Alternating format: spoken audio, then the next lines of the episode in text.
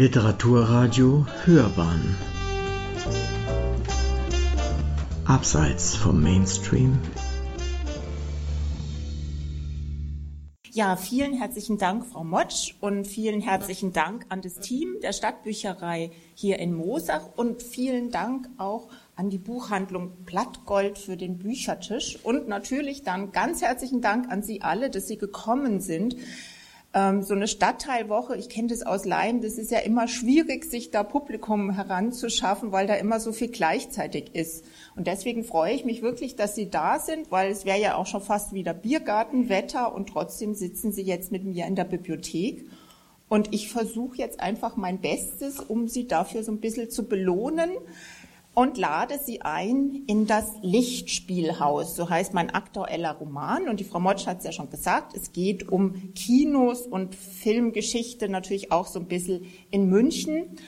Ich mache dazu eben Romanspaziergänge, wo man so ein bisschen die Geschichte von Kino und Film in München in der Innenstadt nachvollziehen kann. Äh, mein Roman beginnt 1926. Das hat einen ganz bestimmten Grund. Ähm, das war sozusagen der erste große Höhepunkt der Münchner Filmgeschichte, mitten in der Stummfilmzeit. Und Sie werden auch gleich erfahren, warum. Aber die Geschichte des Kinos, Frau Motsch hat es schon gesagt, beginnt mit Karl Gabriel in München im Jahr 1896. Und da können wir ganz stolz drauf sein, weil ein halbes Jahr nachdem es in Paris die erste Vorführung lebender Bilder gegeben hat, kam die dank Karl Gabriel nach München. Der war Schausteller, hat vor allem auf der Wiesen, auf dem Oktoberfest Attraktionen angeboten, wie zum Beispiel das Teufelsrad und sein Wachsfigurenkabinett und ganz viel Geld hat er verdient mit Völkerschauen. Da hat man sich so angeschaut, wer aus Afrika in dunklen, dunkler Haut mit bunten Gewändern da so lebt. Das war so ein bisschen inszeniert wie im Zoo. Damit hat er sehr viel Geld gemacht und das musste er ja auch wieder unter die Leute bringen. Und dann hört er davon, dass in Paris lebende Bilder gezeigt werden. Und angeblich fährt er mit einem Nachtzug nach Paris, kommt aber trotzdem zu spät. Die Gebrüder Lumière sind schon weitergereist nach Wien und er rast denen hinterher, weil das ist was, das braucht er für München, fürs Oktoberfest und am besten noch für mehr. Und er schafft es dann auch, mit denen in Verbindung zu treten und eben schon im Sommer 1896 die erste belegte Vorführung lebender Bilder in München anzubieten. Dann bleibt es aber ganz lang eine Jahrmarktattraktion. Und die ersten Kinos gibt es in München ab 1906. Da zeige ich Ihnen auch gern, wenn Sie mit zum Spaziergang kommen, wo das war, weil das war interessanterweise eben nicht das Gabriel. Und ähm, ja, dann hat es, wie gesagt, 20 Jahre gedauert, bis wir dahin kommen, wo mein Roman beginnt. Dazwischen liegt der große Krieg, wie man damals zum Ersten Weltkrieg gesagt hat, eine ziemliche Katastrophe.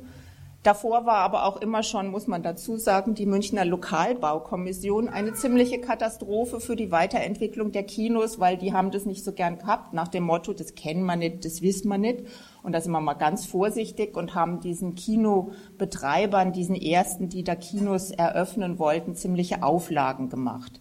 Aber das ändert sich alles nach dem großen Krieg. 1919 wird im Geisel Gasteig der Grundstein gelegt für das erste große Filmstudio. Es war nicht das erste Filmstudio in München, das erfahren Sie auch bei meinem Spaziergang, sondern es war das erste große, damals hat man gesagt Glashaus, weil man noch bei Tageslicht in so einer Art ähm, na, wie nennt man die, wie man die auch in Gärtnereien hat, so wie so ein Gewächshaus, also komplett Glashäusern gedreht hat.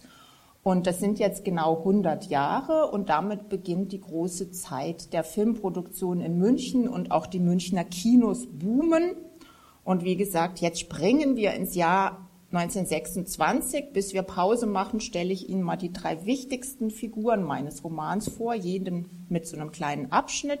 Und die erste und wichtigste ist natürlich Elsa, Elsa Donaubauer.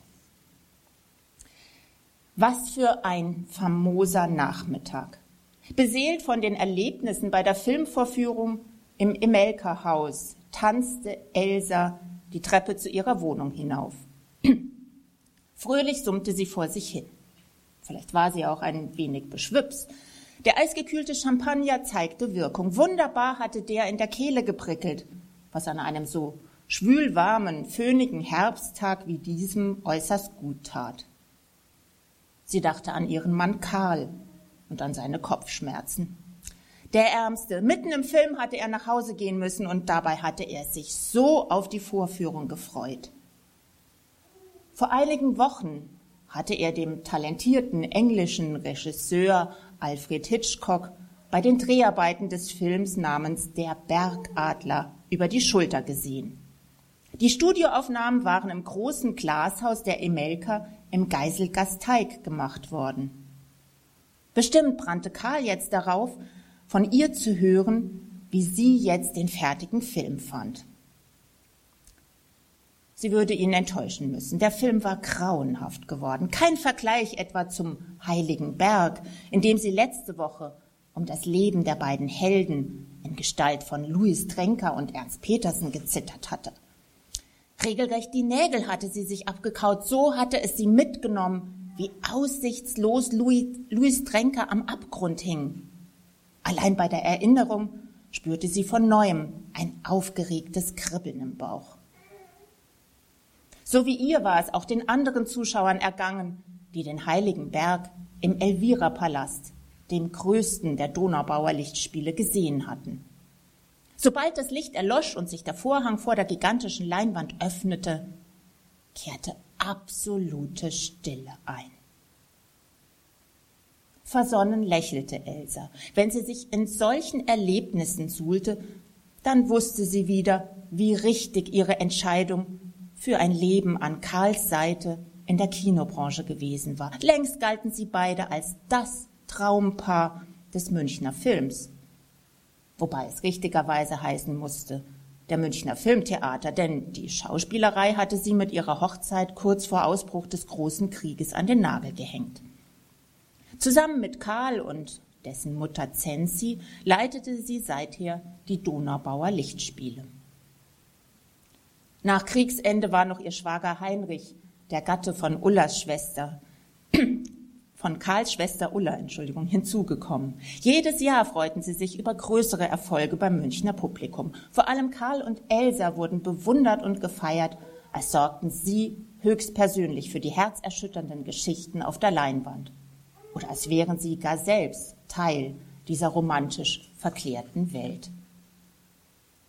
Die Donaubauers hatten den Aufstieg geschafft. Fünf Kinos besaßen sie inzwischen. Zwei sehr bescheidene, aber bei den kleinen Leuten äußerst beliebte Ladenkinos in den Vorstädten aus Zenzis Anfangsjahren, ein weiteres schlichtes in Ingolstadt, zudem die vornehmen Kaiserlichtspiele in Schwabing und jetzt seit ein paar Wochen den luxuriösen Elvira-Palast nahe dem Stachus. Mit dem brachen sie alle Rekorde, was Technik, Ausstattung und Komfort betraf. Und das nicht nur in München, sondern in der ganzen Republik, ja sogar in ganz Europa. Von neuem musste Elsa kichern, dieses Mal jedoch vor Stolz. Die Lichtspiele wurden edel. Und nicht nur die Lichtspiele, auch ihr Publikum, wie man an der Garderobe sah, die abends bei den Vorführungen im Elvira zu bewundern war. Und doch ging es den meisten nach wie vor darum, sich von den auf Zelluloid gebannten Schatten ein, zwei Stunden in andere Hemisphären entführen zu lassen. Die Filme wurden immer anspruchsvoller. Inzwischen fanden sich die Besprechungen sogar in den Feuilletons der großen Zeitungen. Film wie Kino waren gesellschaftsfähig geworden. Wer hätte das vor ein paar Jahren gedacht. Eine Zeit lang hatte es nämlich ganz anders ausgesehen. Fast hatte man denken können, mit dem ganzen Zauber wäre es schon wieder vorbei. Nach dem blutigen Ende der Räterepublik schmolz die Kinosucht in München ebenso schnell dahin wie die Hoffnung auf eine bessere Zukunft in Friedenszeiten. Die Lichtspielhäuser kratzten haarscharf am Ruin. Elsa wurde schummrig, wenn sie an die Zeiten dachte, in denen sie kaum mehr gewusst hatten, wie sie den Strom für die Vorführapparate oder die Leihgebühr für die Filme zahlen sollten. Vor nahezu leeren Bänken hatten sie die Streifen abgespult. Niemand interessierte sich mehr für wilde Abenteuer auf hoher See oder ergreifende Liebeleien in Märchenschlössern. Dramatik hatte jeder mehr als genug im eigenen Leben. Deshalb pilgerten die Menschen lieber in die Bierkeller wo ihnen am Rednerpult statt auf der Leinwand die neuen Helden, die in Wahrheit nichts anderes waren als feige Hetzer, den politischen Aufstand gegen das verhasste Berlin und die noch verhassteren jüdischen Profiteure von System und Inflation einpeitschten. Karl und Elsa hatten die Hoffnung jedoch nicht aufgegeben, dass ihr Publikum eines Tages wieder zur Besinnung kommen und die Verlogenheit der Aufwiegler erkennen würde. Und sie behielten Recht. Die Revolte gegen die ungeliebte Republik wie auch die Geldentwertung entledigten sich nach dem gescheiterten Hitlerputsch fast auf einen Schlag. Von einem auf den anderen Tag gab es wieder feste Arbeit und genug zu essen für alle. Statt sich in rauchigen, überfüllten Bierhöllen weiter den dumpfen Hasstiraden braun gefärbter Schergen hinzugeben, berauschten sich die Münchner bald wieder im Kino. Über diesen Gedanken erreichte Elsa die Wohnungstür und schloss auf. Drinnen empfing sie angenehme Stille. Hausmädchen Trudi genoss seinen freien Nachmittag, der wegen der Einladung ins Emelka-Haus bis in den Abend verlängert worden war. Elsas Töchter Sidonie und Jette ließen sich wie jeden Donnerstag nach Strich und Faden von ihrer Tante verwöhnen. Elsa drehte das Licht an, legte den Schlüssel auf der Kommode ab und stellte die Tasche daneben. Im Spiegel erspähte sie ein müdes, aber glückliches Gesicht. Unvorstellbar. In sechs Wochen feierte sie ihren 34. Geburtstag. Zwar zeichneten sich mittlerweile erste Falten um die Mundwinkel ab, auch das erste graue Haar war längst gezupft, dennoch fühlte sie sich unbeschwert wie ein Backfisch. Dass sie Mutter von inzwischen zehn- und elfjährigen Töchtern war, das wollte sie selbst kaum glauben. Viel zu gern heckte sie mit Jette Streiche aus, entwarf mit Sidonie Puppenkleider und schlug mindestens genauso gern mit Karl nächtens über die Stränge. Seit sie im Elvira-Palast nach dem Abendfilm im Saal des zugehörigen Restaurants das Hausorchester noch zum Tanz aufspielen ließen, versagten sie, öfter als gut war, bis in die Morgenstunden bei Charleston, Quickstep oder Tango. Natürlich floss dazu reichlich Champagner. Schließlich wollten sie auch ihre Gäste zum Konsumieren verführen. Für einen Moment fragte sie sich, ob das alles war, was das Leben ihr noch zu bieten hatte. Vielleicht sollte sie ja doch Hitchcocks Offerte annehmen und noch einmal etwas ganz anderes ausprobieren, als Kinoprogramme zusammenzustellen oder das zahlende Publikum zum Zechen zu animieren. Womöglich war das ihre letzte Chance. Trat sie wieder als Schauspielerin auf, verlieh das Karls und ihrem Ruf als Traumpaar des Münchner Films noch einmal eine ganz besondere Note. Schwungvoll warf sie den Mantel beiseite. Noch immer rührte sich nichts in der Wohnung. Die Stille tat Karl sicher gut, um sich von den Kopfschmerzen zu erholen.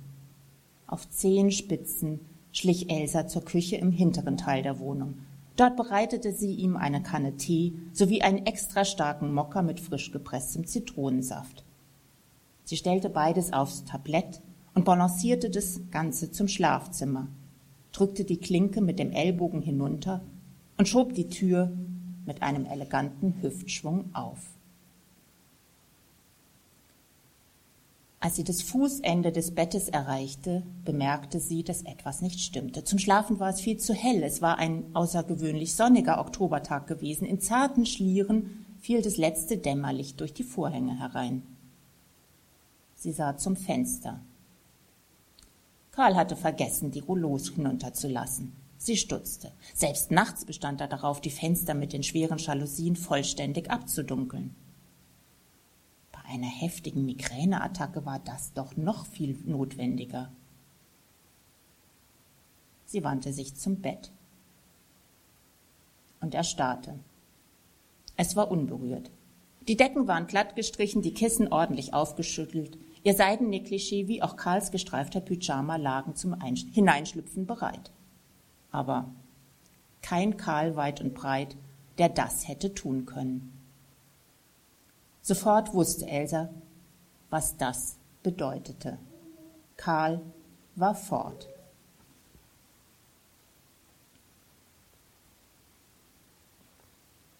Tja, wie so oft im Leben treffen also zwei Dinge zusammen. Man ist ganz oben, on the top, wie man heute so schön sagt, auf der Spitze des Erfolgs, hat soeben einen riesigen Lichtspielpalast eröffnet, der das gesellschaftliche Leben Münchens in Atem hält und im selben Moment ist der Mann weg. Elsa kennt ihren Mann und sie weiß, der braucht immer neue Herausforderungen. Und jetzt ist halt die Herausforderung Kino abgehakt. Man hat erreicht, was man sich vorgenommen hatte, einen der größten, modernsten, aufwendigsten Lichtspielpaläste Europas zu eröffnen. Und jetzt ist der Reiz weg und vielleicht auch der Reiz an der Frau, weil wie gesagt, Elsa ist ja jetzt auch 34, hat eine 10- und eine 11-jährige Tochter und sie ahnt, dass ihr Mann nicht nur die neue berufliche Herausforderung sucht, sondern wahrscheinlich auch die neue weibliche Herausforderung. Sie findet dann auch einen Brief von ihm, in dem sich dieser Verdacht bestätigt und im nächsten Moment weiß sie, sie hält jetzt erstmal die Klappe und erzählt niemandem das, weil es ist ja auch ein bisschen schwer nachzuvollziehen. So eine Frau wie sie, die von allen bewundert wird, lässt man ja nicht einfach so im Stich. Noch dazu, wenn sich alles andere so wunderbar fügt. Und außerdem weiß Elsa gleich, dass ihr Schwager Heinrich sofort die Situation nutzen würde, weil mit ihm zusammen und mit der Schwiegermutter führen sie ja gemeinsam die Donaubauer Lichtspiele. Ja, und jetzt in der nächsten Szene stelle ich Ihnen Zensi vor.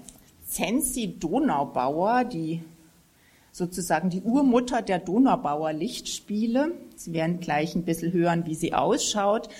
Ähm, die habe ich mir natürlich ausgedacht, aber so ein bisschen der Hintergrund war das Faszinierende an der Kinogeschichte Münchens ist, am Anfang steht Karl Gabriel und dann kommen relativ schnell ein paar Männer dazu, die ähnlich erfindungsreich sind, aber eben auch sehr schnell Frauen. Und das eben kurz nach der Jahrhundertwende, wo die meisten Frauen zu Hause am Kochtopf stehen und gerade also einfache Frauen aus der Arbeiterschicht was Besseres zu tun haben, nämlich irgendwie die Familie durchzubringen und Damen aus höheren Kreisen den Teufel tun würden, zu arbeiten. Und ich habe ja schon angedeutet, Kino gilt erstmal als Jahrmarktattraktion. Das ist also nicht unbedingt ein besonders vornehmes ähm, Ambiente, in, die, in das Elsa da einheiratet. Elsa kommt aus einer K&K Hofbeamtenfamilie in Wien. Das heißt, sie ist also, hat nicht nur die Nase oben, weil sie Burgschauspielerin ist, sondern weil sie auch aus besseren Kreisen kommt. Und diesen Karl Donaubauer, den hat sie im Wiener Prater kennengelernt und hat sich Hals über Kopf in ihn verliebt und ist ihm nach München gefolgt, sehr zum Entsetzen der Eltern. Und da hat sie dann Zensi kennengelernt. Und da war es so ein Moment, dass sie, glaube ich, drüber nachgedacht hat, ob das die richtige Entscheidung war, weil Zensi ist so eine gestandene Frau und die ist, wie gesagt, eine der Frauen, die in München sehr früh sehr erfolgreich Kinos, Filmtheater, Lichtspielhäuser, wie man damals gesagt hat, betreiben. Und das habe ich mir nicht ausgedacht, sondern das war tatsächlich so. Es gab relativ viele Ehepaare, aber es gab dann auch Frauen wie zum Beispiel die Maria Zach, die mir da vor allem im Kopf herumgeschwirrt ist. Der Mann ist relativ früh gestorben. Die beiden kamen aus dem Elsass. Er war wohl Metzger und sie haben dann, als sie nach München gegangen sind, ein erstes kleines Kino eröffnet. Und dann ist der Mann tot und Maria Zach macht weiter. Und dann fängt der Laden an zu brummen. Sie ist da richtig erfolgreich und erkennt vor allem, dass es Sinn macht, in den Vorstädten Kinos zu eröffnen bei den sogenannten kleinen Leuten, weil das Kino auch eben den Vorteil hat, dass das ein Vergnügen ist, was sich kleine Leute leisten können. Deswegen Jahrmarktattraktion und zuerst mal nicht so was Vornehmes. Man hat einfach einen Laden ausgeräumt, der leer stand, hat ein paar Bierbänke rein, hat eine Leinwand aufgehangen, gern ein altes Betttuch, das war tatsächlich so, und dann hat man hinten diesen Vorführapparat gehabt, da hat einer gekurbelt. Wenn er schneller gekurbelt hat, lief der Film schneller und war schneller vorbei. Und wenn er es richtig drauf hatte, war er in der richtigen Geschwindigkeit. Und für ein Zehnerl haben die Leute da drin gesessen und haben das gesehen und angeguckt und haben auch zum ersten Mal überhaupt Bilder, nicht nur die sich bewegt haben gesehen, sondern haben auch Bilder aus der großen, weiten Welt gesehen, die sie als einfache kleine Leute so normalerweise nicht zu sehen gekriegt haben. Und das können Sie sich denken, das war ein billiges, aber sehr beliebtes Vergnügen. Und die Maria Zach gehört zu denen, die das wirklich mit großer Leidenschaft auch ausgebaut hat. Die hat eben vorrangig in den Vorstädten so einfache Kinos betrieben. Deswegen heißt sie die Münchner Vorstadt-Kinokönigin. Schwerpunktmäßig Heidhausen, Isarvorstadt, dann am Ostbahnhof und ähm, in den 20ern hat sie dann sogar eine eigene Filmproduktion gegründet, als das relativ viele gemacht haben. Und ihre eigene Tochter musste dann vor die Kamera treten und dann eben da auftreten. Und dann hat man damit geworben, Maria Zachs Tochter live auf der Leinwand zu sehen. Und das war dann eine weitere Attraktion.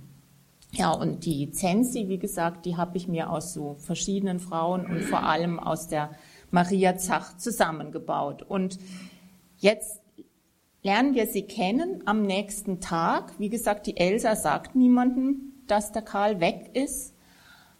Und Zensi hockt, wie sie zu sagen pflegt, im Büro. Das ist jetzt nicht ganz das, wo sie gerne ist, aber das ist jetzt einfach erforderlich, seitdem sie fünf Kinos als ähm, Besitz hat.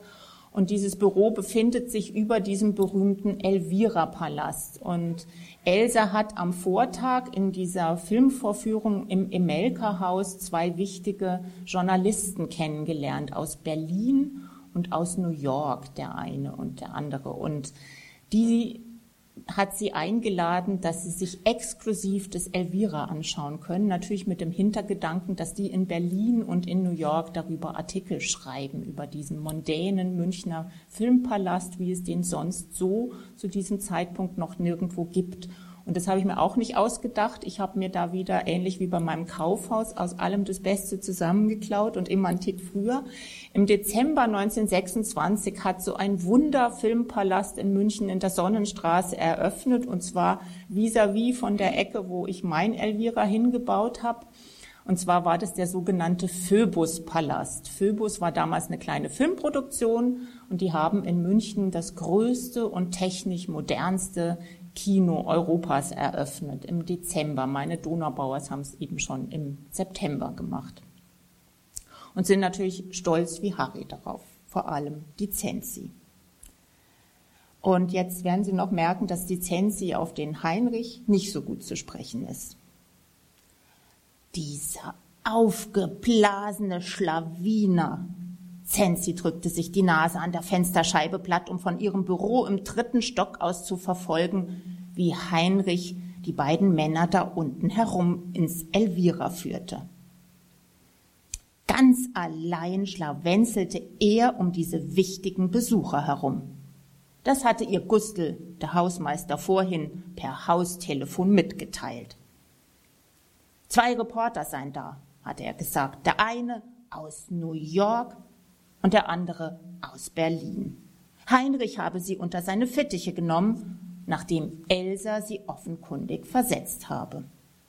Schlimm genug, dass ihre Schwiegertochter die beiden Herren eigenmächtig zur Besichtigung eingeladen hatte und dann nicht rechtzeitig auftauchte, um das zu übernehmen. Noch schlimmer aber, dass ihr Sohn Karl offenbar zu krank war, um sich selbst um die Besucher zu kümmern. Dass jetzt aber Heinrich sich als Herr über Leinwand, Lichter und Luxus aufspielte, das setzte dem Ganzen doch die Krone auf. Das war doch kein Mann des Kinos. Zenzi schnaubte. Er brannte weder für die Schatten auf der Leinwand noch für die technischen Raffinessen des Elvira. Das Einzige, worauf der sich verstand, das war, dass die Buchhaltung am Ende des Tages stimmte. Er war und blieb der humorlose Hannoveraner Paragraphenhengst, als der ja nach dem Krieg in München aufgetaucht war.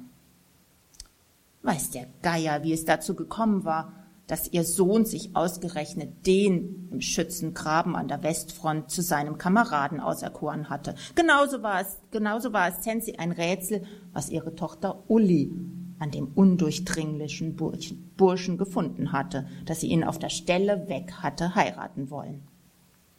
Da Karl für diesen Heinrich bürgte, war es Zensi dann doch recht gewesen. Eine zusätzliche Hand, die kräftig mit anpackte, die konnte man schließlich immer gebrauchen.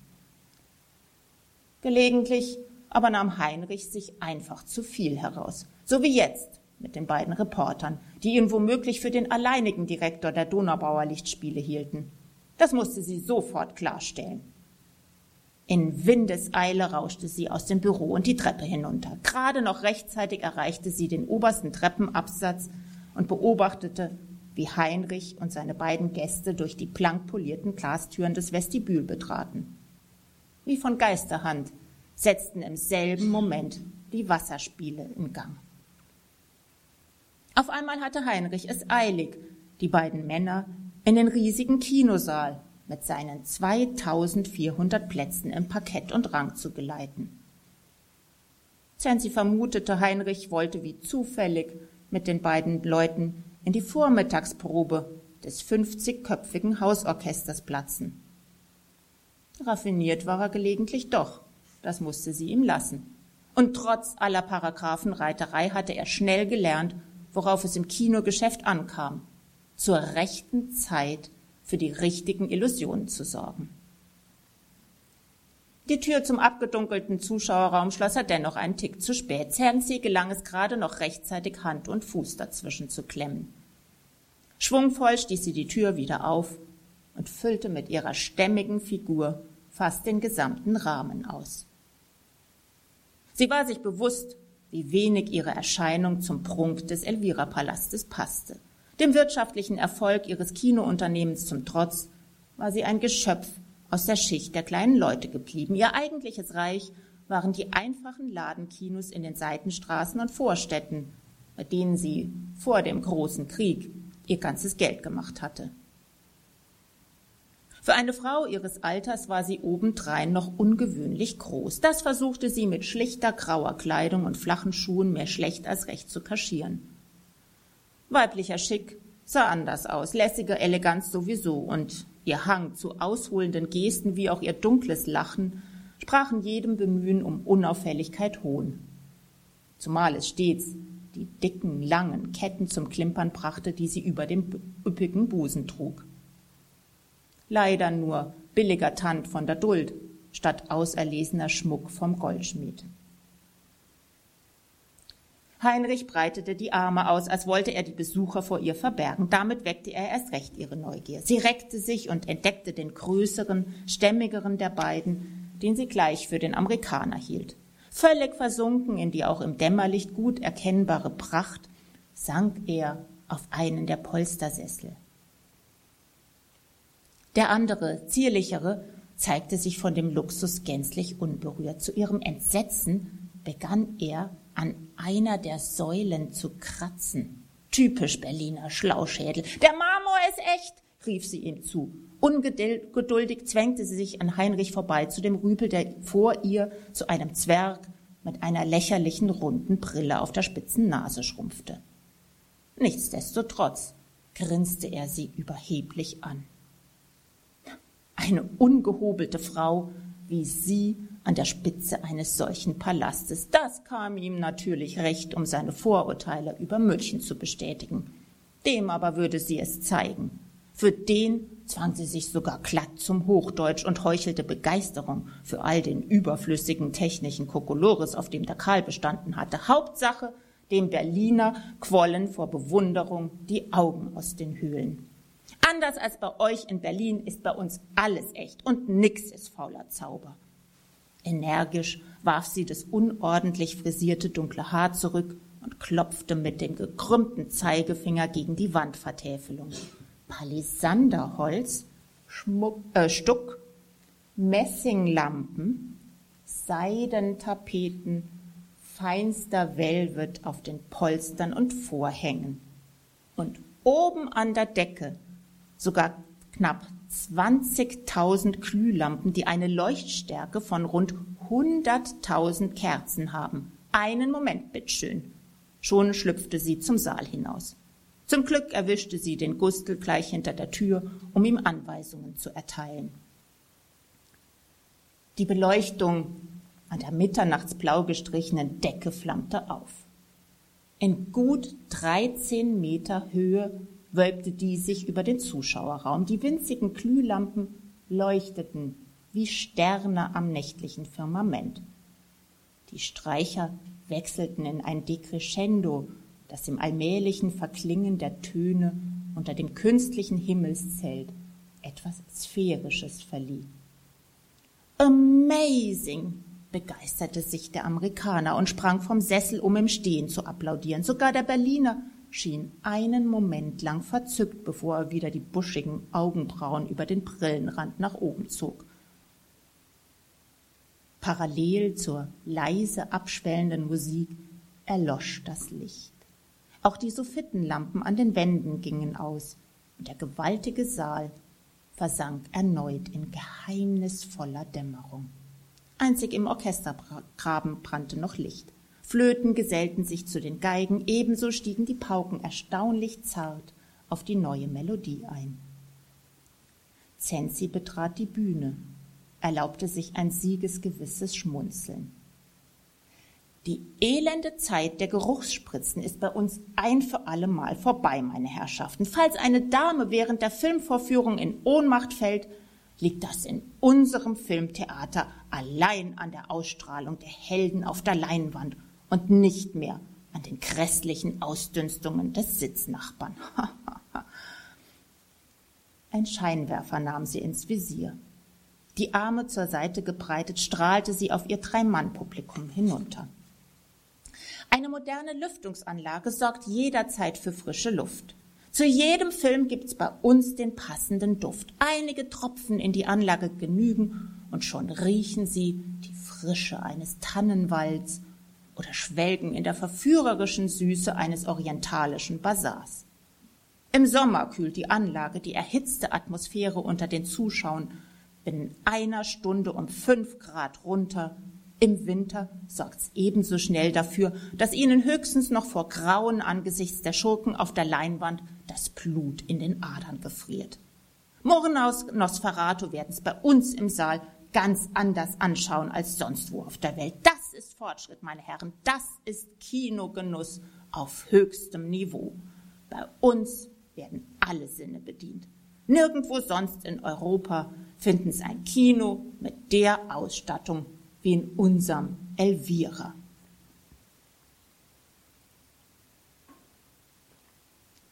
Ja, jetzt kennen Sie also so ein bisschen die Zensi und Sie kennen so ein bisschen das Elvira. Und wie gesagt, das eröffnet im September 1926, eben dann drei Monate bevor dieses echte Phoebus Palastkino in München eröffnet. Und 1926 ist in München wirklich die Zeit der Kinopaläste. Ich habe schon erzählt, vorher gab es vor allem diese Vorstadtkinos, mit diesen ausgeräumten Ladenlokalen mehr schlecht als recht. Dann gibt's ab der Zeit 1912, 13 die ersten Vornehmeren. Ich habe da die sogenannten Kaiserlichtspiele erfunden. Die orientieren sich allerdings am Sendlinger Torkino, das es ja bis heute noch gibt. Das Sendlinger Torkino, das erzähle ich dann auch bei meinem Spaziergang, da schauen wir uns das an, allerdings leider nur von außen, weil es Sonntagvormittag ist. Ähm, ist eines der ersten eigens für ein Kino errichteten Gebäude. Also man hat vorher, wie gesagt, eher Ladenlokale ausgeräumt und auch dieser berühmte Phoebus-Palast, den ich eben erwähnt habe, ist im Prinzip ein umgebautes Haus.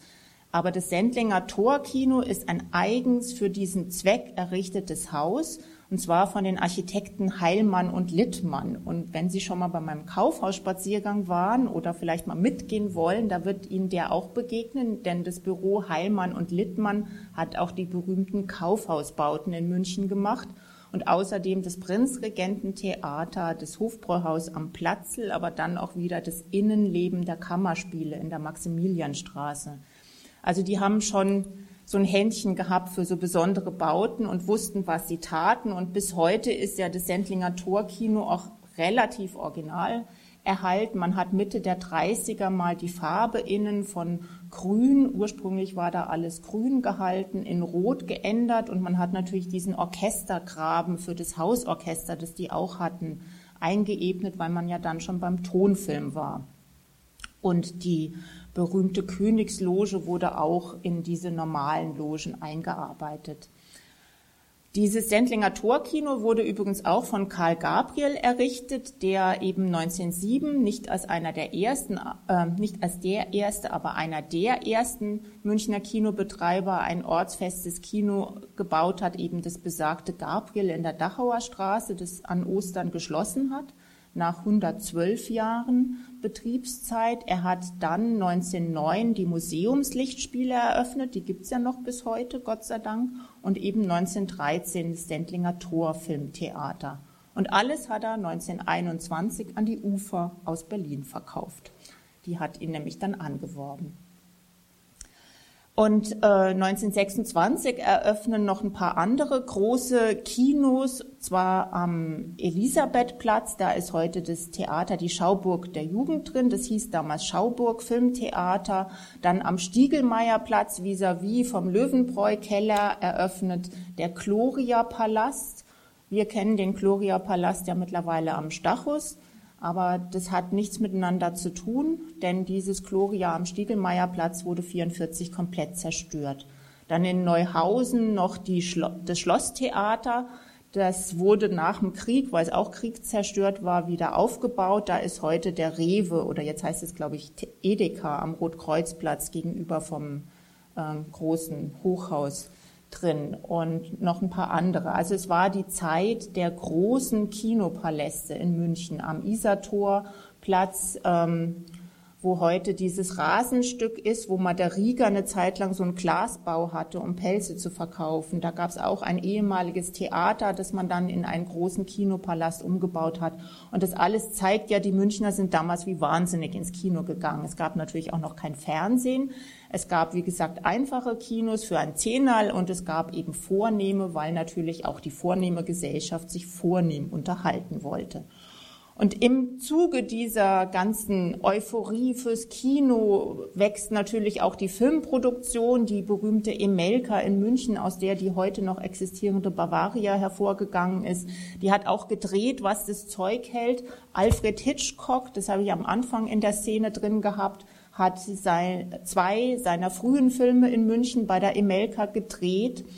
Einer ist verschollen, nämlich dieser besagte Bergadler, und der andere war auch nicht sonderlich erfolgreich, aber ähm, Hitchcock hat eben, wie gesagt, in München gedreht und konnte Deutsch, konnte fließend Deutsch. Das wusste ich vorher auch nicht. Also war wohl sehr gerne dann auch hier. Und ähm, meine Donaubauer Lichtspiele schwimmen natürlich mit auf dieser Erfolgswelle. Das können Sie sich vorstellen. Also dieses Elvira hat zwar so ein bisschen Angst vor diesem Phoebus-Palast, aber Sie kennen meine Romanhelden, die machen das mit links. Die sind ja eh ein Tick größer, ein Tick feiner und ein Tick besser als die anderen. Und ähm, dass Karl verschwunden ist, also der Mann von Elsa, der Sohn von Dazensi, das wird relativ bald so hingenommen, dass sie das so kaschiert und sagt, der musste geschäftlich nach Amerika und dann kommt er ewig nicht zurück. Das wird irgendwann auch gar nicht mehr gefragt, weil die Geschäfte laufen ja und Elsa als attraktive Frau kommt ihren Repräsentationspflichten nach und vielleicht ist sie jetzt sogar noch attraktiver, wo der Mann gar nicht da ist. Das weiß man ja nicht. Aber der Heinrich, ihr Schwager, knurrt natürlich so ein bisschen, weil er würde jetzt gern diese Position als einziger Mann im Haus und in der Firma ausnutzen und weder die Elsa noch die Zensi nehmen ihn so richtig ernst. Und aus dieser Geschichte mit diesen beiden Reportern, die er da ins Haus geführt hat, ist natürlich ein Artikel geworden, allerdings nicht in der New Yorker New York Times, wie man sich das erhofft hat, sondern in der Berliner Illustrierten und der war jetzt nicht so schmeichelhaft. Aber Sie werden jetzt gleich hören, das hat die Münchner überhaupt nicht interessiert. Ganz im Gegenteil, denn Mitte der 20er geht auch dieser Konkurrenzkampf zwischen München und Berlin weiter. Man war ja nicht so begeistert von der Weimarer Republik. Hier in München war ja zuerst die Revolution und die war ja auch ziemlich schnell, ziemlich blutig zu Ende. Und dann gibt's ja diese Kehrtwendung in der Stadt. Mit dem Ministerpräsidenten Gustav Ritter von K. wird hier die Ordnungszelle Bayern als Gegengewicht zur chaotischen Berliner Republik aufgebaut. Hier bei uns herrscht Ordnung, hier haben wir alles im Griff. Und das hat auf der anderen Seite so einen Exodus der Künstler, die es ja in der Kunststadt München seit der Jahrhundertwende zuhauf gegeben hat nach sich gezogen. Viele sind nach Berlin gegangen, gerade Filmleute, aber auch sehr viele Autoren, Theaterleute, Leon Feuchtwanger, Bert Brecht. Und das Ganze führt dazu, dass im Jahr 1926 die, äh, der Thomas Mann, der ja weiterhin in München geblieben ist, sogar eine Podiumsdiskussion über die Zukunft der Kunststadt München ähm, ein, abgehalten hat. Und da wird jetzt im Text auch so ein bisschen drauf angespielt, in München wächst jetzt so dieses Gefühl, jetzt erst recht, wir zeigen es denen in Berlin, weil wir wissen ja, was wir können und was wir haben. Und dass die jetzt so über so erfolgreiche Kinobesitzer wie unsere Donaubauers herziehen in Berlin, das hat uns jetzt gerade noch gefehlt. Den zeigen wir, weil wir wissen ja, die können ja lästern in Berlin, aber bei uns funktioniert es wenigstens. Und auf dieser Welle gleitet also der Heinrich jetzt nach oben und kann auch so ein bisschen für sich ausnutzen, dass eben sein Schwager und eigentlich Freund Karl nicht da ist und er repräsentiert jetzt auch mit seiner Frau und wird eingeladen zur besseren Gesellschaft. Und das ist für ihn so das Entree, davon hat er immer geträumt. Er war ja so ein kleiner Paragraphenhengst, wie die Zensi gesagt hat, so ein kleiner Beamter aus Hannover und schafft jetzt den Aufstieg. Er hatte es geschafft. Ein knapper Blick durch die offene Salontür, hinter der sich die illustre Gästeschar sammelte, genügte Heinrich, um die fleischigen Lippen zu einem triumphierenden Lächeln zu verziehen. Er war in den engsten Kreis der besseren Gesellschaft Münchens vorgerückt. Zufrieden verschränkte er die Hände hinter dem Rücken und wippte auf die Fußspitzen. Ausgerechnet der für ihn auf den ersten Blick eher blamable, denn schmeichelhafte Artikel in der Berliner Illustrierten vor anderthalb Jahren hatte den Anstoß für seinen Erfolg gegeben. Mit seiner unverhohlenen Häme hatte der Beitrag die Münchner mitten ins Herz getroffen und angespornt, sich jetzt noch entschiedener gegen Berlin zu positionieren. Seither wurde der Kampf in allen Bereichen des kulturellen Lebens mit allen zur Verfügung stehenden Kräften und Mitteln fortgesetzt. Die in Geiselgasteig bei München produzierten Filme der Emelka wie auch ihre bis ins Ausland verkaufte Wochenschau erfreuten sich beim breiten Publikum deutschlandweit immer größerer Beliebtheit. Diese Erfolge wurden als Beweis für die Überlegenheit der Münchner Film- und Kinobranche gefeiert die zudem technisch hochmoderne Lichtspielpaläste wie das Elvira hervorbringe. Letztlich kehrte sich damit Kaczynskis Schmähkritik um angeblichen Größenwahn Heinrichs und der Donaubauer Lichtspiele ins glatte Gegenteil. Bald galt sie an der Isar als typisch Berliner Hochnäsigkeit, mit der man schnöde von der eigenen Unterlegenheit ablenken wolle. Heinrich und die Donaubauer Lichtspiele dagegen wurden zum Sinnbild der kulturellen Fortschrittlichkeit Münchens, mit der sich jeder gerne schmückte. Das Elvira hatte seine Bekanntheit dank des Artikels weit über die Stadtgrenzen hinaus gesteigert. Bis aus Nürnberg, Augsburg und sogar dem österreichischen Salzburg reisten die Schaulustigen an, um sich persönlich vom vermeintlichen Größenwahn des Münchner Kinounternehmens zu überzeugen. Die ebenfalls im Artikel erwähnten technischen Finessen wie Duftaromen, Klimaanlage und Sternenhimmel taten ein Übriges, um die Massen zu begeistern. Ein Ruck ging durch Heinrichs Körper. Unwillkürlich zopfte er sich die Manschetten zurecht, so dass die goldenen Knöpfe aus den Ärmeln blitzten. In einem der goldgerahmten Spiegel im halbrunden Foyer erhaschte er einen flüchtigen Blick auf den Herrn, mit der hohen Stirn, dem schütteren Haar und den stahlblauen Augen in dem tadellos sitzenden Frack. Gut sah er aus, trotz der paar Pfunde zu viel um die Hüften. Kurz, kurz durchzuckte ihn die Genugtuung, dass ihm das nicht in die Wiege gelegt worden war. Aus eigenen Stücken war es ihm gelungen, die Chance nach dem großen Krieg beim Schopf zu packen und an Karls Seite seine trostlose Herkunft wie auch die enttäuschende erste Epoche seines Erwachsenendaseins in seiner Geburtsstadt Hannover hinter sich zu lassen. Zufrieden schürzte er die fleischigen Lippen und richtete die Seidenfliege, bevor er seiner Frau Ulla bestens gelaunt den Arm bot. In der nächsten halben Stunde schüttelten Ulla und er nahezu jedem, der in der Isar-Metropole Rang und Namen hatte, die Hand. Die Hausherrin reagierte sogar ausgesprochen entzückt auf ihr Erscheinen und nahm sie für eine Weile ganz in Beschlag. Wie schön, sie beide endlich einmal persönlich kennenzulernen. säuselte sie und strahlte sie aus ihrem Vollmondgesicht derart unschuldig an, dass Heinrich darüber fast vergaß, wie oft sie im Foyer des Elvira durch ihn hindurchgesehen hatte oder grußlos an ihm vorbeigegangen war. Trotz ihrer sorgfältig tupierten silbernen Haarpracht reichte sie ihm nur knapp bis zur Schulter. Neben Ulla wirkte sie in ihrem dunklen Seidenkleid geradezu matronenhaft. Bestimmt gehörte sie nicht zu den Stammkunden des Kaufhauses Hirschvogel am Rindermarkt. Lilly Mandel verstand es ja neuerdings sogar Zenzi einigermaßen elegant aussehen zu lassen. Unbedingt müssen Sie mir nachher noch einige Filme empfehlen, die mein Mann und ich uns bei Ihnen anschauen sollten, fuhr Martha Domberg fort. Es gehört inzwischen ja zum guten Ton, bestens informiert zu sein, was sich auf der Leinwand tut. Und ihr Elvira macht das Lichtspiel ja zu einem wahren Kunstgenuss. Aber auch das Restaurant in ihrem Haus ist exzellent. Einmal in der Woche gönnen mein Mann und ich uns den Besuch und schlemmen dort aufs Köstlichste. Mein Kompliment an die Küche.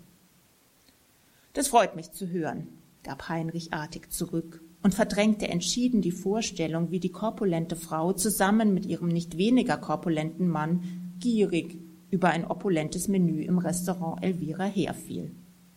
Für welche Art von Film interessieren Sie sich denn?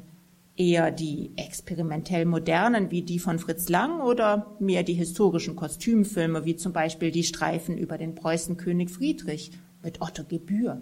Den mögen Damen ihres Alters doch so gern. Och, eigentlich sehe ich alles, was man mir empfiehlt, gestand Martha Domberg. Namen von Schauspielern oder gar Regisseuren kann ich mir ohnehin nicht merken. Ebenso wenig von Filmen, wenn ich ehrlich bin. Schade, dass Sie heute einen meiner liebsten Freunde verpassen. Der ist ein eingefleischter Kinoliebhaber. Bestimmt wird er mich demnächst einmal ins Elvira begleiten. Dann stelle ich Sie natürlich vor.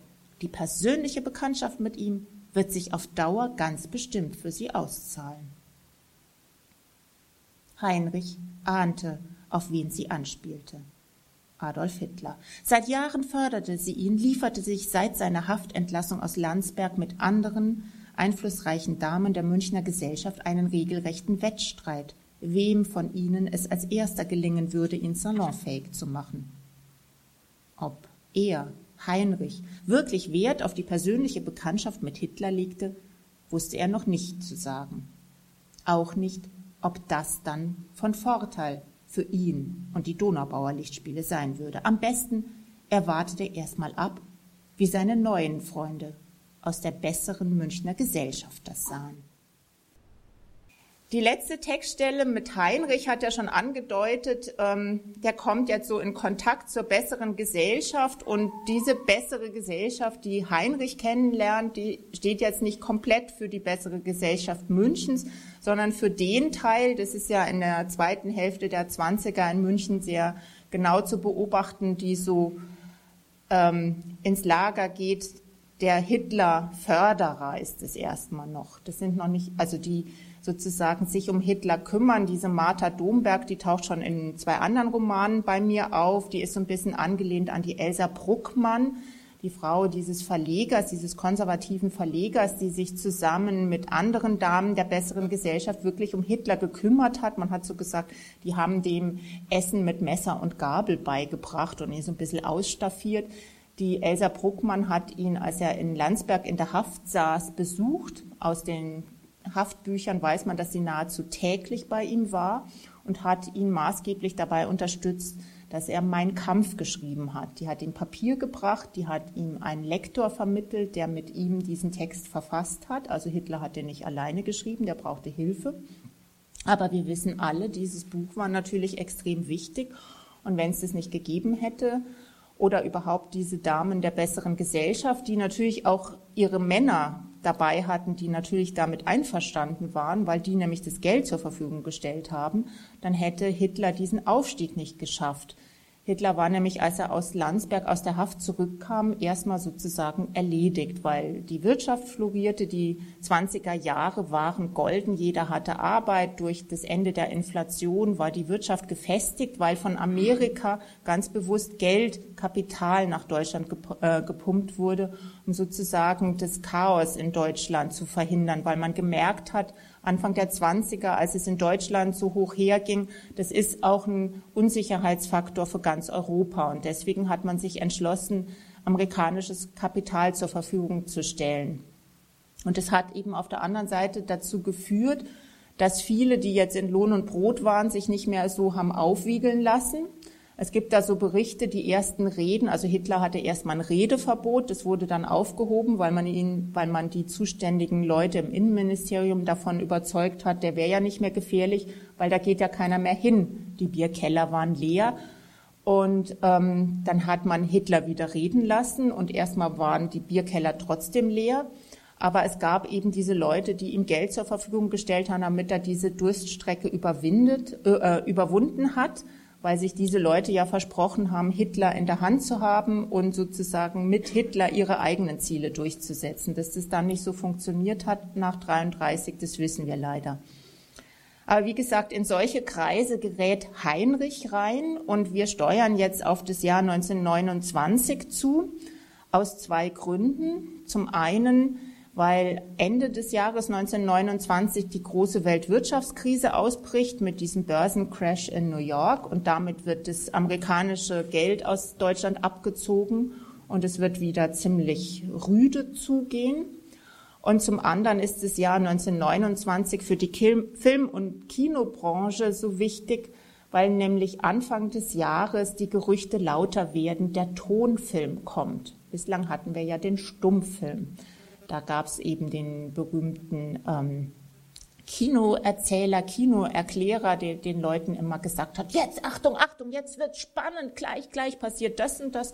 Und dann gab es einen Pianisten oder jemanden mit der Quetschen vorm Bauch, wie man in München gesagt hat, der die Musik dazu gemacht hat. Und das alles soll angeblich jetzt zu Ende sein. Und im Büro der Donaubauer Lichtspiele sind diese Gerüchte natürlich auch angekommen. Und zwar vielleicht sogar ein bisschen früher als bei den anderen Kinobetreibern, weil man hat mittlerweile Kontakt zu Karl, der hat sich gemeldet aus Amerika. Und jetzt ist ja auch Zensi schon länger klar, dass der durchgebrannt ist. Und der Heinrich hat es auch kapiert, aber man ist sich einig, das geht jetzt erstmal niemandem was an, wir machen weiter wie bisher, weil die Elsa ist ja sehr wichtig und sehr erfolgreich und macht gute Arbeit im Kino.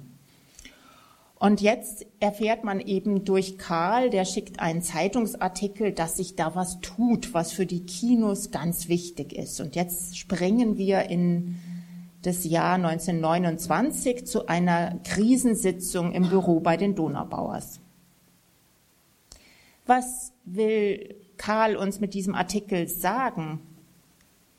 Fragte Elsa, nachdem sie die erste Spalte des Zeitungsberichtes gelesen hatte. Seit Monaten heißt es, die Zeit der Stummfilme wäre abgelaufen. Bislang ist davon allerdings weder in Amerika noch in Europa etwas zu spüren. Die an der Tontechnik beteiligten Firmen streiten sich ja immer noch um das beste Verfahren für die Aufnahme und die Wiedergabe, und solange die sich nicht einigen, wird wohl kein Film mit Ton gedreht, jedenfalls keiner, der uns als Kinobesitzer beunruhigen muss, weil es ist ja auch nicht klar, wie der gezeigt werden soll. Apropos drehen, sah man nicht mit sehr viel Geld bei diesem neuen Waterloo-Film von der Imelka mit dabei? mischte Zensi sich ein und fixierte Heinrich mit vorwurfsvollem Blick. Da hat dir der Kreithuber Franzl wohl einen schönen Gefallen getan. Ganz eine feine Sach wird's werden, hast mir gesagt, als du im Herbst das Geld dafür hast locker machen wollen, nachdem der Kreithuber dir so in den Ohren gelegen ist damit. Das Zehnjährige von der Emelka im nächsten Januar täten's groß damit feiern, hat's geheißen. Die Ufer wollen's mal wieder in den Schatten stellen und endlich zeigen, wo die wahren Herren deutscher Filmkunst sitzen.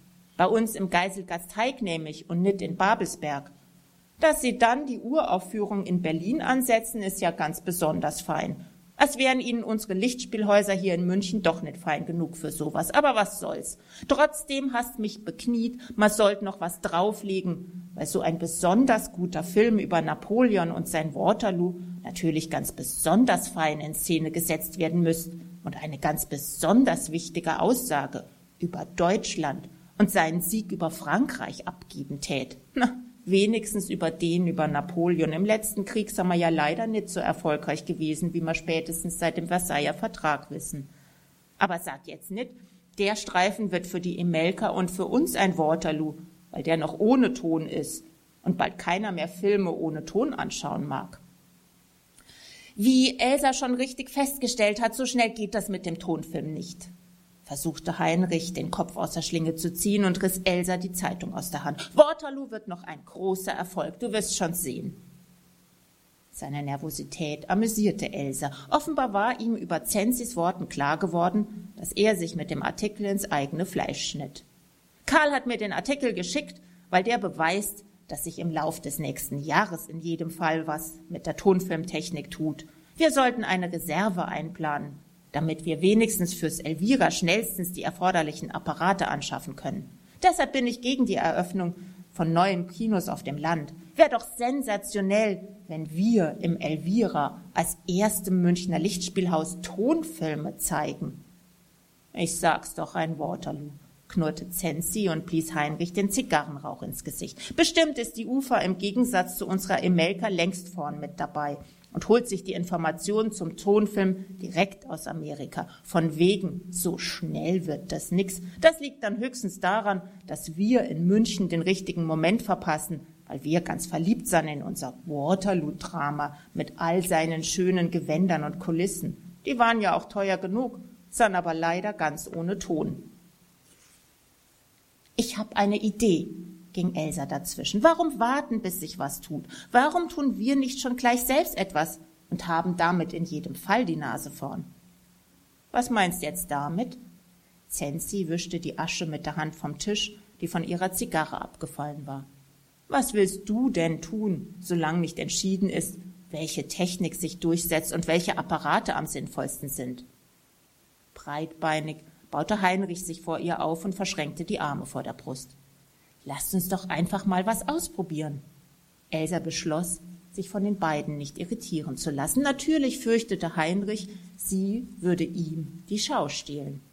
Ton und Geräusche hat der Film doch schon immer gehabt. Nie war es während einer Vorführung still im Kino. Erst haben die Explikateure und Klavier- oder Akkordeonspieler für die passenden Geräusche und die Musik gesorgt, in den letzten Jahren in den großen Sälen die Orchester oder die Hausorgeln. Warum machen wir damit nicht einfach weiter? Offenbar geht es dem Tonfilm doch nur darum, zu jeder Filmszene immer exakt die gleichen Geräusche aufzuführen. Das funktioniert doch letztlich wie im Radio. Wir bitten Schauspieler im Hintergrund den Text zur Filmszene zu sprechen, als wäre der auf Grammophon aufgezeichnet. Dazu übernimmt einer die entsprechenden Geräusche. Oder wir lassen es gleich ganz auf Platte aufzeichnen und spielen die dann bei jeder Vorführung ab. Dann denken die Zuschauer, der Film wäre wirklich mit Ton. Pfundig. Begeistert schlug Zenzi mit der flachen Hand auf den Tisch. Künftig rauscht bei uns wirklich das Meer, wenn die Riefenstahl auf den Klippen tanzt. Und wenn dem Valentin sein Zampal bellt, dann bellt der bei uns vom Grammophon aus wie in echt. Und wenn's einschlägt, spielen wir die Grammophonplatten auch in unseren kleinen Kinos. Dann können uns die Herren Siemens und AEG und wie es alle heißen mit ihrer Streiterei um die Tonfilmapparate gestohlen bleiben. Dann haben wir unsere eigene Technik, um die Bilder zum Reden zu bringen. Und noch genug Geld für die Kinos in Freising und in Pfaffenhofen. Trotz des Fiaskos mit Waterloo, entschlüpfte Elsa. Der Blick, den Heinrich ihr zuwarf, war so vernichtend, dass er ausgereicht hätte, um Napoleon und seine gesamte Armee noch einmal zugrunde zu richten. Dieses Mal allerdings nicht nur auf der Leinwand, sondern auch in echt. Ja, und diese Idee, die Elsa hier hat, die habe ich mir natürlich auch nicht ausgedacht, sondern das ist tatsächlich dann erstmal aufgekommen in dieser Zeit, dass man Tonfilmgeräusche auf Platte aufgezeichnet hat. In München gab es am Max-Weber-Platz ein Kino, das hat damit Schlagzeilen gemacht, das hat sich sogar eine Apparatur aus Amerika dann ein, ähm, lassen. Ich, jetzt hätte ich fast einfliegen gesagt, aber die sind ja damals noch mit dem Schiff gekommen. Ähm, da hat man dann diese Platten automatisch, ich glaube zehn Stück auf einmal so runterrattern lassen können. Das heißt, da musste nicht noch einer hingehen und die Platte wechseln. Die ersten, die das gemacht haben, so halb mit Platte und halb hinten im Hintergrund stehen und so tun, als würden sie den, die Sequenzen vom Film sprechen, das waren natürlich Karl Valentin und Liesel Karlstadt. Aber wie gesagt, die anderen waren auch schnell dabei. Und der erste sogenannte Tonfilm, den man überhaupt in deutsche Kinos gezeigt hat und der in München dann im Imperial am Stachus gezeigt wurde, das war Ich küsse Ihre Hand, Madame. Und Richard Tauber, der berühmte Tenor, hat dem Darsteller, dem Hauptdarsteller, für eine Zwei-Minuten-Sequenz seine Stimme geliehen und hat eben diesen berühmten Schlager Ich küsse Ihre Hand, Madame, eingesungen. Und das hat man dann von Platte abgespielt, als der Film lief. So viel zum Thema erstes Tonfilmkino. Also das war noch lang nicht das, was wir heute kennen. Und dann ging es eben drum, wie man die Tonspur und die Lichtspur und das alles zusammen vereint. Das ist irgendwie sehr technisch und irgendwann wurde es gelöst. In jedem Fall, das klang ja jetzt schon an, ist es für die Kinobetreiber eine enorme finanzielle Aufwendung, die sie da haben, weil man braucht nicht nur den Apparat, man braucht nicht nur plötzlich eine ganz andere Technik, um Filme vorzuführen, sondern man, schnell, man stellt sehr schnell fest, dass die Säle, die man hat, da so gut wie die Apparate sind, erstmal nicht geeignet sind. Man muss irgendwas mit den Stühlen und mit den Wandvertäfelungen machen. Das hat ja vorher keine Rolle gespielt. Da konnte man ja machen, was man haben wollte. Es war ja wurscht. Also auf Akustik kam es nicht an. Aber man hat relativ bald gemerkt, je nachdem, wie die Wand verkleidet ist und wie die Polster der Stühle sind, wirkt sich das auf den Ton aus. Und gerade weil dieser Filmton noch nicht so perfekt war, war das besonders wichtig. Und jetzt sind wir aber im Jahr 1929 und wir wissen alle, es kommt die Weltwirtschaftskrise. Das heißt, die Kinounternehmer sind sehr schnell wieder vor dem Ruin gestanden und die Leute gehen ja auch nicht mehr ins Kino. Es hat ja jeder selber Geldprobleme und das Zehnerl fürs Paradies-Kino ist auch nicht mehr so locker wie vorher, zumal man ja meistens noch eine Maß Bier oder irgendwas dazugenommen hat, eine frische Brezen und so. Und das heißt, ähm, es wird wieder sehr eng. Und eben klang ja schon an, es gibt auf der anderen Seite Leute, die haben immer Geld und es sind auch nicht immer Leute, die dieses Geld ganz uneigennützig einsetzen. Und der Heinrich ist da in Kreise geraten, die eben auch mit Hitler äh, sympathisieren. Und das sind ja so Leute wie Hugenberg, reiche Industrielle aus dem Ruhrgebiet, die auch über diese Krise ihr Geld bewahren die plötzlich in Medien, in Radio, in Zeitungen und in Kino, sowohl in Film als auch in Kinounternehmen investieren, weil die merken, das kann uns mal sehr nützlich sein. Wir wollen unsere Ideen unters Volk bringen und Radio, Zeitung und Kino mit der richtigen Aussage im Film, das sind schon die richtigen Medien. Und wie gesagt, Hitler und Goebbels sind auch noch sehr begeisterte Kinogänger, die schauen sich bis kurz vor Schluss 45 sogar heimlich amerikanische Filme an. Da gibt es so ein Buch über die Filmindustrie in Hollywood, die denen wirklich noch bis kurz vor Schluss die schönsten Filme geliefert haben. Ab 42 waren die in Deutschland verboten, aber Hitler und Goebbels und Co. haben weiter amerikanische Blockbuster, wie man heute sagen würde, verschlungen. Da gibt es so Hochrechnungen, wie viele Filme Hitler gesehen hat. Da fragt man sich, wann er regiert hat. Aber gut. Naja, also das ist die eine Geschichte, von der Geld kommt. Der Heinrich will ja auch die Elsa so ein bisschen ausboten und liefert sich mit ihr so einen Wettstreit. Und die andere Richtung, aus der Geld kommt, ähm, das ist von der Elsa. Die hat Freunde in Berlin und das sind jüdische äh, Finanziers. Und Sie können sich denken, das wird natürlich eng 33. Mit Hitlers Machtergreifung werden relativ schnell in der Filmbranche die Juden weggeschickt oder die gehen auch freiwillig. Das waren 80 Prozent der Filmschaffenden in Deutschland, die gegangen sind oder gegangen worden sind. Bei den Kinounternehmern war es interessanterweise nicht so das große Problem. Da sind relativ viele, wie man sie dann genannt hat, arische Unternehmer. Aber die jüdischen Finanziers, die da ihr Geld drin haben, die müssen natürlich aus eigenem Interesse dran denken, ihr Geld rauszuholen. Und das ist natürlich für diese Kinobetreiber die mit ihnen zusammengearbeitet haben, auch ein Problem. Auf der anderen Seite sind die Kinobetreiber über Hitler und was sich da tut gar nicht so unglücklich, weil die Nazis ja sehr bald das Filmmedium benutzen, um ihre eigene Botschaft unter das Volk zu bringen. Und das tun sie natürlich auch, indem sie die Kinobetreiber fördern und bestimmte Gesetze erlassen, die denen sozusagen das Geschäft erleichtern und plötzlich merken die, oh, es geht ja wieder aufwärts. Karten werden billiger, die Konkurrenz wird eingedämmt, da gibt es ganz klare Regeln und so weiter. Das Ganze hat nur die negativ, äh, die, wie sagt man, die Schattenseite. Man muss Mitglied der Reichsfilmkammer werden, um ein Kino zu betreiben. Und dazu muss man bestimmte Voraussetzungen erfüllen. Und wenn man nicht Mitglied ist, darf man kein Kino mehr betreiben.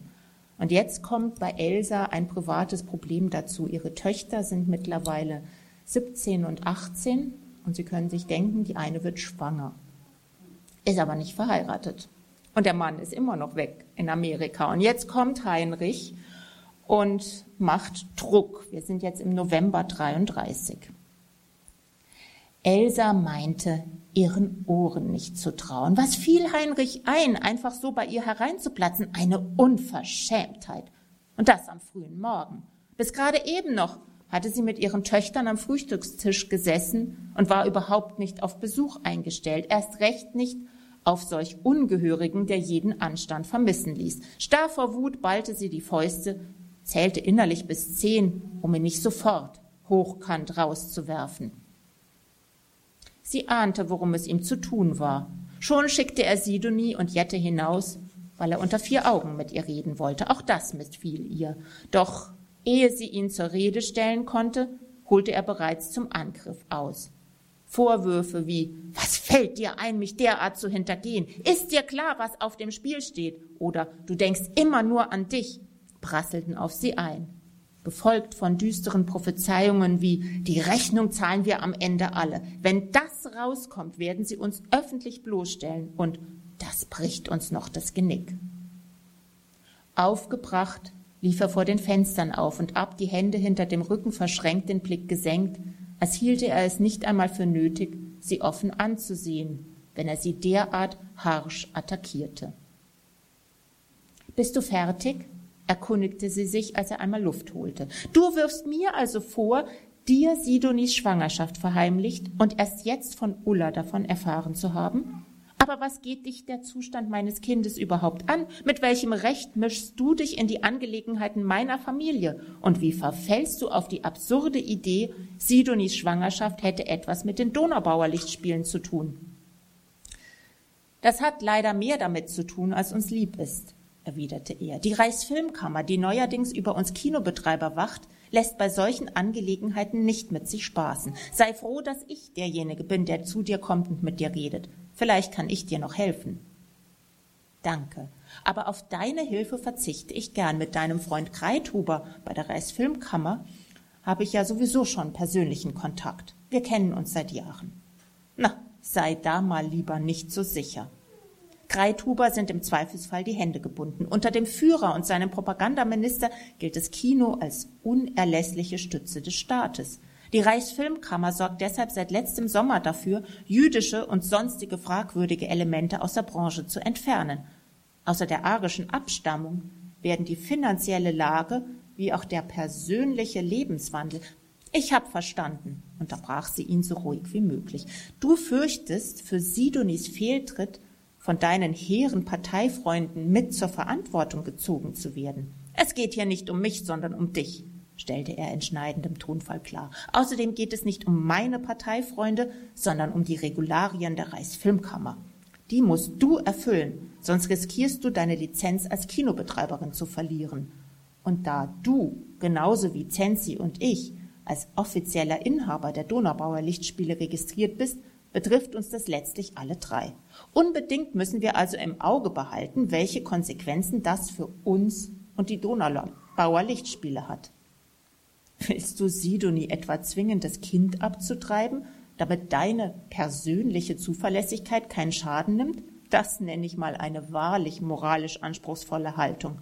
Wenn dir das den Beifall deiner Parteifreunde, du verkennst den Ernst deiner Lage, unterbrach er sie und baute sich dicht vor ihr auf. Mit einer illegalen Abtreibung machst du alles nur noch schlimmer.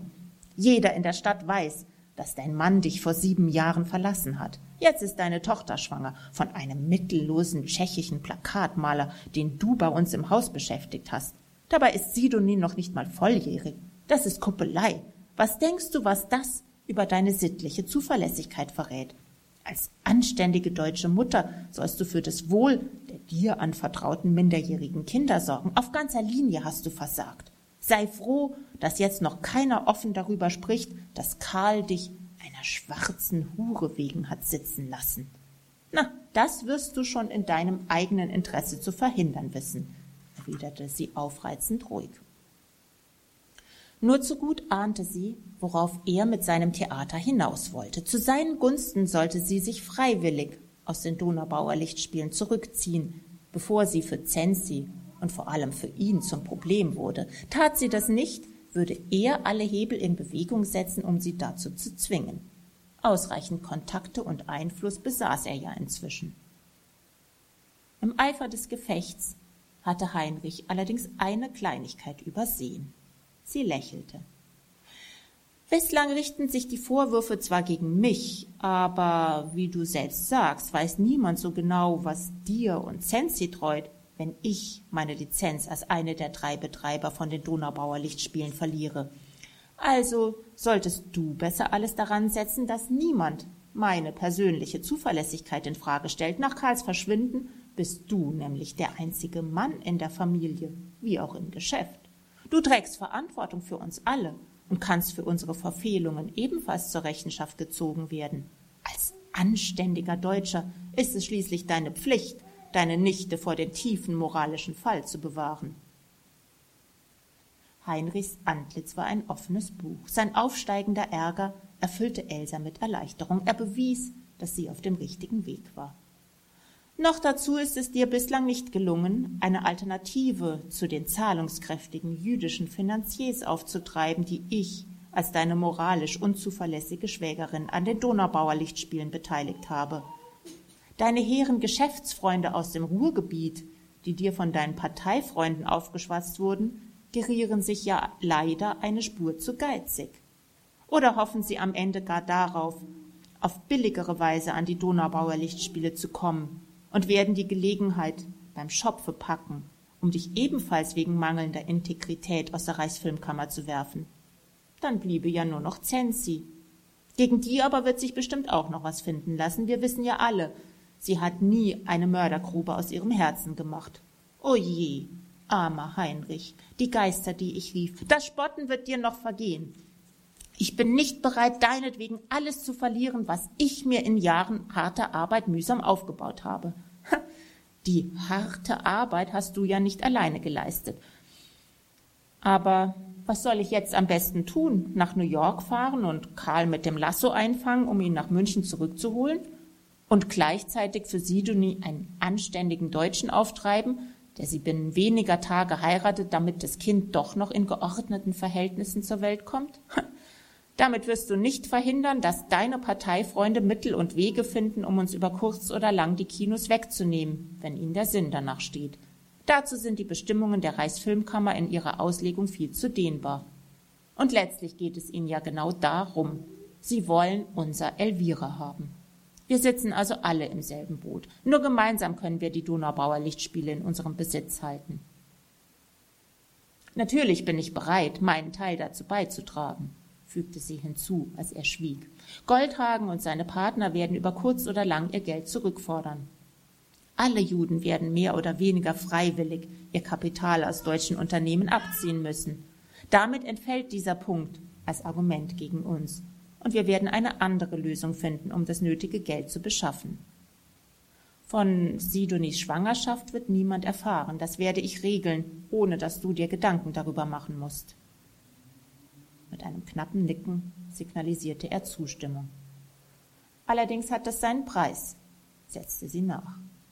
Er runzelte die Stirn. Im Gegenzug wirst du dafür sorgen, dass meine persönliche Zuverlässigkeit bei der Reichsfilmkammer niemals angezweifelt wird. Du wirst mir zusichern, dass ich sowohl meine Lizenz behalte, wie auch, dass niemand etwas von den genaueren Umständen von Karls neuem Leben in New York erfährt. Ebenso hältst du meine Töchter aus allem raus.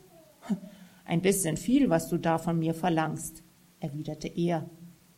Findest du? Ich dachte, das Fortbestehen der Donaubauer Lichtspiele in unserem Familienbesitz ist dir das alles wert.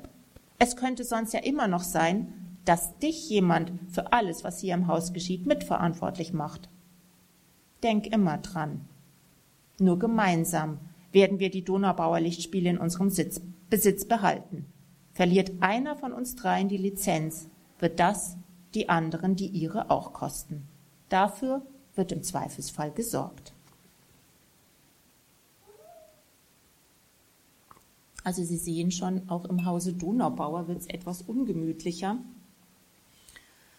Aber ich möchte jetzt nicht zu viel verraten, weil ich würde mich ja freuen, wenn Sie selber weiterlesen. Ich möchte Ihnen aber zum Abschluss noch eine andere Szene vorlesen, damit Sie merken, Kino ist ja auch immer große Illusion und ist natürlich auch der Ort der großen Geschichten, vor allem auch der großen romantischen Geschichten. Und natürlich geht es auch ein bisschen um Liebe. Das wäre ja sonst etwas ähm, sträflich, das nicht zu tun in so einem Kinoroman. Und die Elsa wird zwar verlassen, gilt aber doch als eine sehr attraktive Frau. Und auch wenn sie dann schon älter wird, wird sie noch mal jemanden treffen. Und wie sie den trifft, das möchte ich Ihnen jetzt zum Schluss noch kurz vorlesen, damit Sie vielleicht so ein bisschen fröhlich gestimmt sich das Buch schnappen und selber weiterlesen. Und wenn Sie dann noch Fragen haben, können wir das ja dann gleich noch miteinander besprechen. Wir springen jetzt in den April 1934 und zwar in Elsas Heimatstadt Wien. Und sie war gerade in einem berühmten Wiener Kino und hat einen Film mit der Elisabeth Bergner gesehen über Katharina die Große. Der war zu der Zeit dann schon in Deutschland verboten, weil äh, Elisabeth Bergner Jüdin ist und ihr Mann, der Regisseur des Films, glaube ich auch. Und die haben diesen Film in England gedreht. Aber in Österreich, das war ja 1934 noch selbstständig, konnte man diesen Film sehen. Frau Donaubauer? Welch ein Zufall! Verwundert blinzelte sie den bebrillten Herrn im schwarzen Smoking an. Er hatte in etwa Karls Größe und Alter, sprach Hochdeutsch, keinesfalls Wienerisch oder Österreichisch. Von irgendwoher kam er ihr bekannt vor. Oh, wie anmaßend von mir, einfach davon auszugehen, dass Sie mich auf Anhieb wiedererkennen. Schmunzelnd deutete er eine Verbeugung an. Mein Name ist Hubert Weißkopf. Wir sind uns vor einigen Jahren in Berlin bei der Eröffnung des Babylon am Bülowplatz begegnet. Unser gemeinsamer Freund Goldhagen hat uns einander vorgestellt. Oh, ja, ich erinnere mich.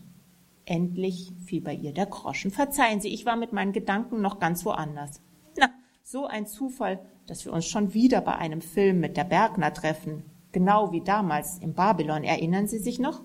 Aber natürlich. Wer könnte je eine Begegnung mit der Bergner vergessen? Ist sie nicht auch als russische Zarin wieder großartig? Aber natürlich weiß ihr Mann, sie als Regisseur bestens in Szene zu setzen. Ach, da fällt mir ein, Sie sind doch ebenfalls Regisseur, nicht wahr? Was machen Sie in Wien? Drehen Sie hier? Vielleicht wich eher eine Spur zu hastig aus, so dass sie begriff. Er lotete erst seine Chancen aus und war weit davon entfernt, offen darüber zu sprechen. Selbstverständlich akzeptierte sie das und bohrte nicht weiter nach. Darf ich Sie auf einen Wein einladen? Oder gar auf ein spätes Gulasch im Sacher? schlug er vor. Ach, das wäre wundervoll. Sie kennen wohl meine geheimsten Wünsche, allerdings ist das Sacher derzeit nicht mehr die beste Adresse. Es steht vor dem Konkurs. Lassen Sie uns zu den drei Hacken nahe beim Stephansdom fahren. Das Kalbsgulasch dort ist ein Gedicht. Heftiger Regen und ein kühler Wind schlug ihnen, schlugen ihnen draußen entgegen. Zum Glück erwischten sie sofort eine Kraftdroschke. Weder Elsa noch Hubert hatten einen Schirm dabei, wie sie amüsiert feststellten. Von wegen Frühling in Wien, spottete er, als sie im Fond des Wagens die gegen den Regen hochgeschlagenen Mantelkrägen richteten. Aber Regen braucht's doch auch im Paradies, sonst wird der Flieder im Prater niemals blühen, erwiderte sie mit spitzbübischem Zwinkern. Dass ihr Frauen immer so pragmatisch denkt. Doch von wegen Paradies. Mit einer Brille auf der Nase ist der Regen ein Fiasko. Gleich ist man blind wie ein Maulwurf. Er nahm die Brille ab, zückte ein blütenweißes Taschentuch und begann die Gläser zu trocknen. Zum ersten Mal fiel Elsa auf, wie blau seine Augen waren und wie kurzsichtig er sein müsste. Was führt Sie nach Wien? Geschäfte? erkundigte er sich wenig später, nachdem sie an einem Tisch in einer der holzgetäfelten Nischen etwas abseits vom sonstigen Trubel im Lokal Platz genommen und bestellt hatten. Auch, erwiderte sie ausweichend. Sie verschränkte die Finger auf dem Tischtuch, betrachtete die rot lackierten Nägel, um ihn nicht direkt ansehen zu müssen. Was sollte sie ihm auch erzählen? Dass sie hier war, um ihre Tochter zu besuchen, die sie vor wenigen Tagen zur Großmutter gemacht hatte? Bislang brachte sie das einfach nicht über die Lippen. Sie hatte ja selbst kaum die Nachricht verdaut. Um Zeit zu gewinnen, ließ sie den Blick durch das vertraute Lokal wandern. Hier hatte sie ihr erstes Kalbschnitzel außer Haus vertilgt, erstmals an Papas Wein genippt und sich über die Schärfe des Krenn gewundert, den es zum Tafelspitz gab. Sobald ihr Blick wieder zu ihrem Gegenüber zurückkehrte, bemerkte sie, wie aufmerksam er sie die ganze Zeit beobachtet hatte. Seltsamerweise schien, er ihr eher, schien es ihr eher natürlich denn unangenehm. Nachdenklich betrachtete sie ebenfalls sein Gesicht. Um den Mund spielte ein verständiges Lächeln, in den Augenwinkeln sprangen reizende Fältchen auf, die von einem größtenteils eher heiteren Erdendasein kündeten. Der Blick aus seinen blauen Augen bestand aus einer Mischung aus Schalk, Interesse und Fürsorglichkeit, was sie für einen Mann ungewöhnlich fand. Schande über sie. Wie hatte sie einen derart sympathischen Menschen nur komplett aus ihrem Gedächtnis tilgen können? So schlimm? erkundigte Hubert sich vorsichtig. Ihr langes Schweigen musste ihn völlig falsche Schlüsse ziehen lassen. Sacht legte er die Hand auf die ihre, drückte sie aufmunternd. Vielleicht hilft es Ihnen, darüber zu reden? Ich verspreche Ihnen zu schweigen wie ein Grab. Zur Bestätigung hob er die rechte Hand zum Schwur, die Geste rührte sie. Auf einmal wusste sie, dass sie ihm vertrauen wollte. Im Gegenteil, eigentlich sind es wundervolle Neuigkeiten, bekannte sie mit einem befreiten Lachen. Seit letzter Woche bin ich stolze Großmama. Meine Tochter Sidonie wurde von einem entzückenden süßen Mädchen entbunden. Marlene wird sie heißen. Herzlichen Glückwunsch. Er konnte seine Verblüffung schlecht kaschieren. Habe ich Sie erschreckt? Mit einer Großmutter wollten Sie sicherlich nicht den restlichen Abend verbringen. Na, mit einer solch reizenden Großmutter wie Ihnen würde ich sogar die Nacht verbringen. Oh, verzeihen Sie. Verlegen hüstelte er, sobald ihm die Doppeldeutigkeit seiner Worte bewusst wurde. Das war natürlich nicht anzüglich gemeint. So habe ich es auch nicht verstanden, bekannte sie. Er war einfach nicht der Mann, dem sie Anzüglichkeiten zutraute und erst recht keine spontanen Abenteuer. Lassen Sie uns über Unverfänglicheres plaudern, schlug sie vor. Etwa den Film mit der Bergner oder überhaupt das Kino? Das halten Sie heutzutage noch für unverfänglich? Erstaunt sah sie ihn an. Ich fürchte, es kommt immer darauf an, wie man es sieht. Da haben Sie wohl recht. Damit höre ich jetzt auf. Denn unverfänglich bleibt das Kino nicht mehr im Jahr 34 und der Roman geht noch ein bisschen weiter. Danke.